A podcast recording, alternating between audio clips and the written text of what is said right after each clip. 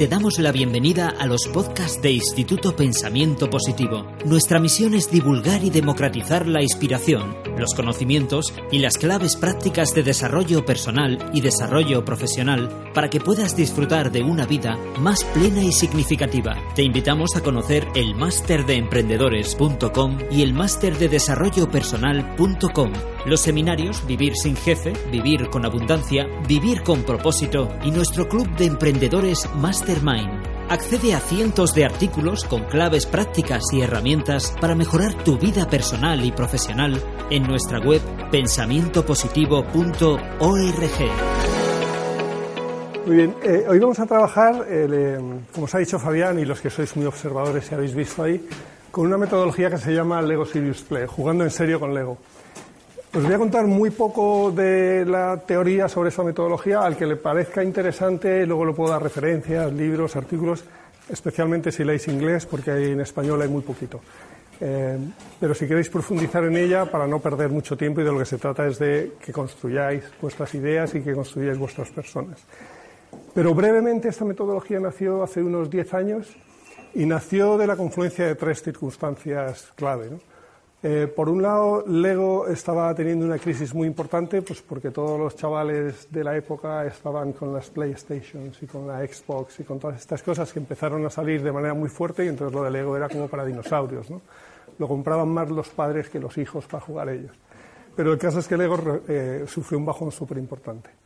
Simultáneamente, una escuela de negocios de Lausanne estaba investigando los cambios que había en la estrategia empresarial porque igual, debido a la globalización, a la rapidez de información, a la rapidez de movimientos, hacer estrategias a cinco años empezaba a resultar absurdo. Porque en cinco años cualquier empresa, por muy grande que sea, te han comprado, te han vendido, te han tirado a la calle. Hoy estamos todos encantados con Facebook hasta que mañana alguno de vosotros invente algo nuevo y todo el mundo pase de Facebook y se vaya a eso nuevo que habéis inventado alguno de vosotros. Y Facebook, con todo lo grande que es, en dos días puede desaparecer. Y siendo eso así, hacer estrategias tan largas, tan grandes, era como absurdo. ¿no? Entonces estaban intentando investigar metodologías para hacer estrategias en tiempo real. Y luego también, en la parte más intelectual de todo este proceso, en el MIT hay un señor, todavía está el, hombre vive, un, catedrático de, física, de matemática, uno de esos genios importantes que debe tener 9.000 años. Y, y, él fue un alumno de Piaget y Piaget fue el que inventó, el que inventó, no, el que creó toda la teoría evolucionista de los niños, de cómo aprenden y tal. Y entonces este señor, haciendo una desviación de eso, creó una teoría que se llama construccionismo. Y el construccionismo lo que cree es que los seres humanos tenemos el cerebro que tenemos gracias a, la evolución y hemos evolucionado así gracias fundamentalmente a nuestros dedos gordos. Eh, y es por tener el dedo gordo opuesto que nos ha permitido crear herramientas y esas herramientas nos han permitido hacer cosas complicadas y eso nos ha permitido crear herramientas más complicadas. Y en ese proceso y en esa rueda de crear cosas complicadas y usar la mano, no solo hemos llegado a donde estamos ahora, sino que se ha establecido una relación muy potente entre nuestras manos y nuestro cerebro. El 75-80% de nuestras neuronas están conectadas con las manos. De tal manera que cuando utilizamos las manos, que es lo que os voy a pedir que hagáis hoy, eh, nuestro cerebro funciona de manera diferente. Dejamos mucho de lado el pensamiento racional, analítico y lógico-matemático, que es el que nos fuerzan durante toda nuestra educación y nos lo meten ahí a sangre. Y entonces de lo que se trata es de olvidarnos de eso.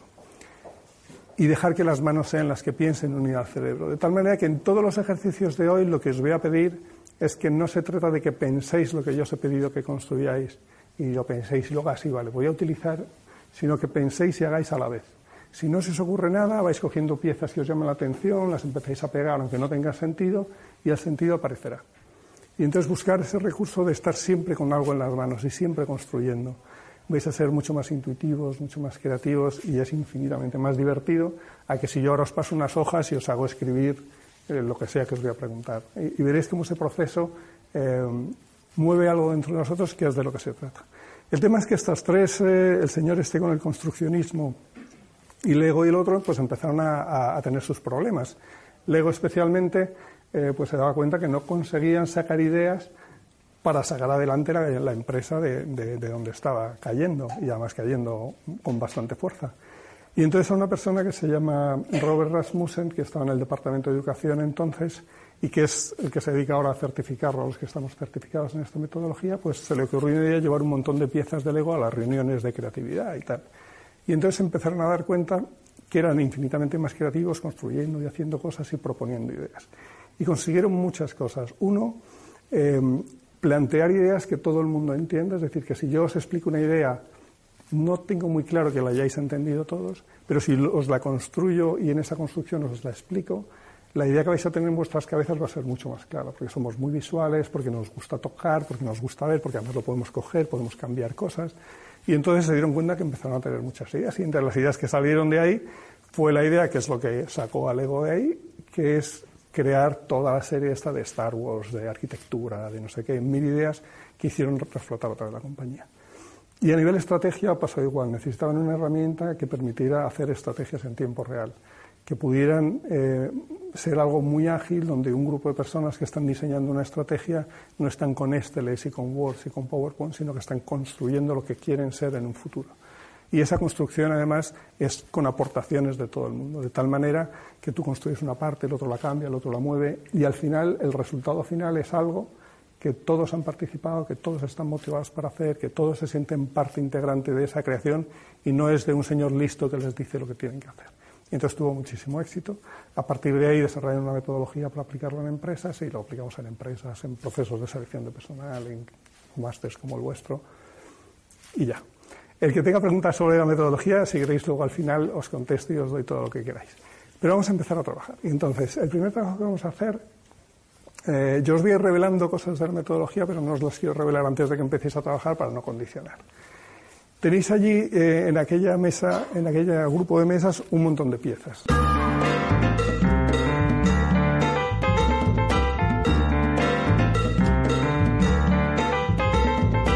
Muy bien. Los que no habéis jugado nunca con Lego tenéis ventajas sobre los demás, ¿de acuerdo? Porque no se trata de hacer cosas espectaculares. ¿Hay algún ingeniero? ¿Algún arquitecto? Bueno, pues cuidadito vosotros. Cuidadito. Sobre todo los arquitectos. ¿Por qué? Porque no se trata de hacer algo impresionante, no se trata de hacer algo bonito, no estamos buscando estética ni, dejar a todo el mundo asombrado con la maravilla que vamos a hacer. Lo único que buscamos es construir con significado para poder explicarles a los demás lo que estamos haciendo. Eso es lo único. Para eso puedes necesitar tres piezas o cinco mil, da igual. Es lo que tú cuentes sobre esas piezas lo que es importante.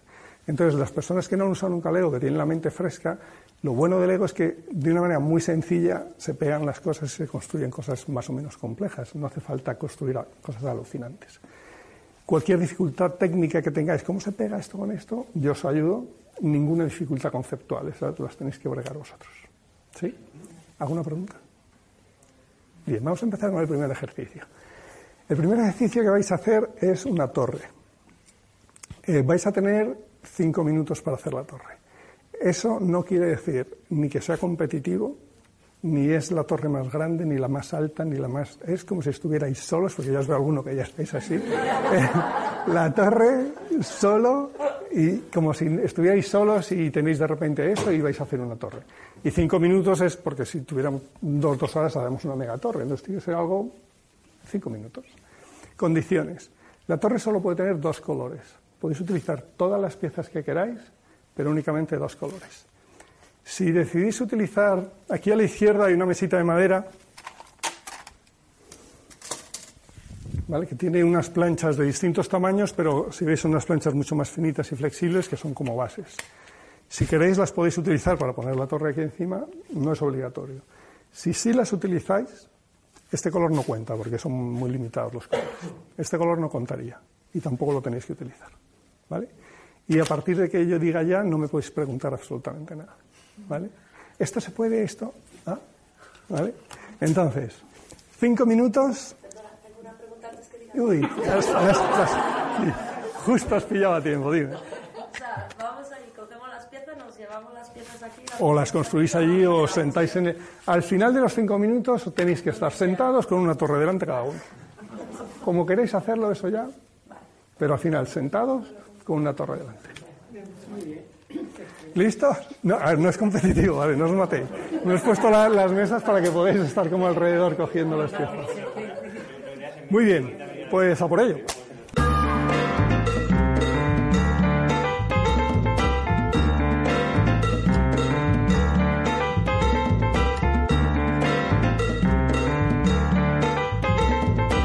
Eh, ¿Qué es lo primero que... ¿Qué es lo obvio de este ejercicio? Que somos muy diferentes. Sois raros todos. Una torre, dos colores. A ver, si una torre, dos colores es esto, ¿por qué? ¿Por qué? ¿Por qué creéis que pasan estas cosas? Porque sois muy diferentes, porque queréis expresaros. Porque imaginamos toros, porque yo decía azules, pero es que azules había muchos azules. No, pero has hecho trampas, has metido verde, has metido señores. Sí, Ah, no, sí. no. Al final.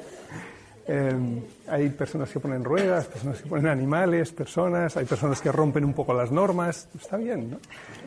Eh, este ejercicio es el ejercicio más básico de toda la metodología y al que a mí más me gusta con diferencia. Me gusta porque, uno, no estáis condicionados y pensáis que vuestras torres no significan nada y entonces libremente construís.